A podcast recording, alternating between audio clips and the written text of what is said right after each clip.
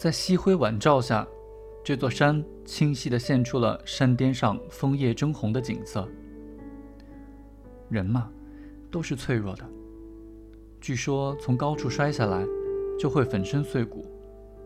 可是熊什么的，从更高的岩石山上摔下来，一点也不会受伤。岛村想起了今早驹子讲过的这句话。当时他一边指着那边的山，一边说：“岩石场又有人遇难了。人如果有一层像熊一样又硬又厚的毛皮，人的官能一定很不一样了。然而人都是喜欢自己那身娇柔润滑的皮肤。”岛村一边沉思，一边眺望着沐浴在夕阳下的山峦。不禁有点感伤，恋慕起人的肌肤来。蝶儿、蜻蜓，还有蟋蟀，不知是哪个艺妓，在提早吃饭的时间里，弹起拙劣的三弦琴，唱起这首歌。登山指南书上仅仅简单的记载着登山的路线、日程、客栈、费用等项目，反而是空想自由驰骋了。岛村头一次认识驹子，是从积满残雪、抽出嫩芽的山上走到这个温泉村来的时候。现在又逢秋天登山季节，在这里远望着留下自己足迹的山峦，心不由得被整个山色所吸引。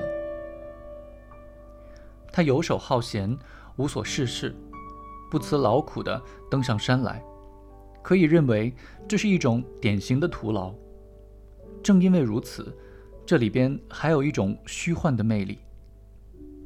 尽管远离了驹子，岛村还不时惦念着他。可一旦来到他身边，也许是完全放下了心，或是与他的肉体过分亲近的缘故，总是觉得对肌肤的依恋和对山峦的憧憬，这种相思之情，如同一个梦境。这大概也是由于。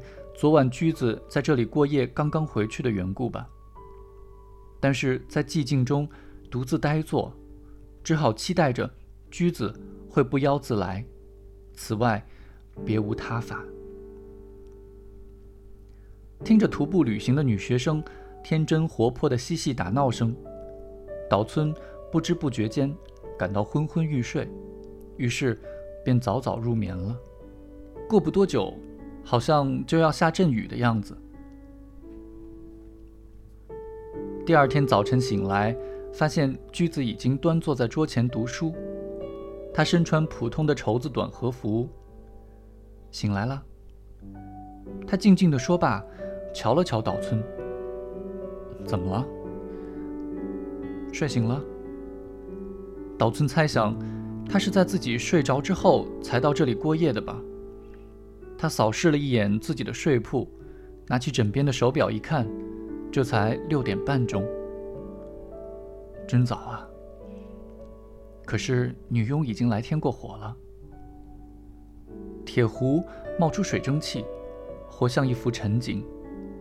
起床吧。驹子站起来，坐到他的枕边，那举止非常像一个家庭主妇。岛村伸了伸懒腰。就便抓住他放在膝上的手，一边抚弄着小手指头上弹琴磨出的茧子，一边说：“困着呢，天刚发亮吗？一个人可曾睡好？嗯，你还是没有把胡子留起来。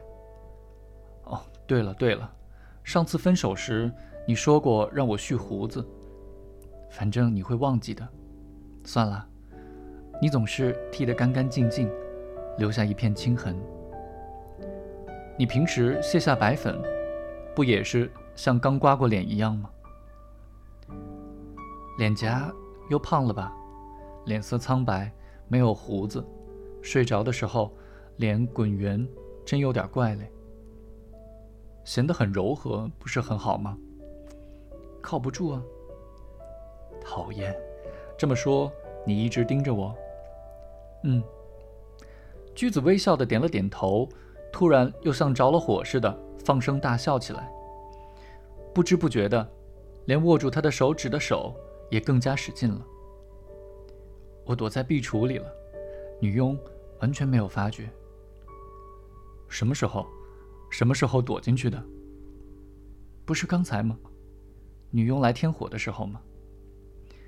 他想起来，又笑个不停，脸刷的红到耳朵根，好像要掩饰过去似的，拿起被头，一边扇一边说：“起床吧，叫你起床吗？”太冷了。岛村抱着被子说：“客栈的人都起来了吗？”不晓得，我从后面上来的，从后面，从松林那边爬上来的。那边有路吗？没有像样的路，但是近啊。岛村惊讶地望了望驹子，谁也不晓得我来。厨房里虽有人声，可大门还没打开啊。你又起得那么早，昨晚睡不着。你晓得下过一场阵雨吗？是吗？怪不得那边的山白竹都打湿了，原来下了阵雨。我回去了，你再睡一觉吧，请休息吧。我该起来了。岛村仍握住他的手不放，猛地从被窝里爬起来。走到窗边，俯视他所说的登上来的地方。只见茂密的灌木丛尽头，展现一片繁衍生息的山白竹林。那地方是毗连松林的小丘半腰，窗跟前的地里种满了萝卜、甘薯、葱、芋头等。虽是一般蔬菜，但撒上了朝阳，叶子呈现出五光十色，给人一种初见的新鲜之感。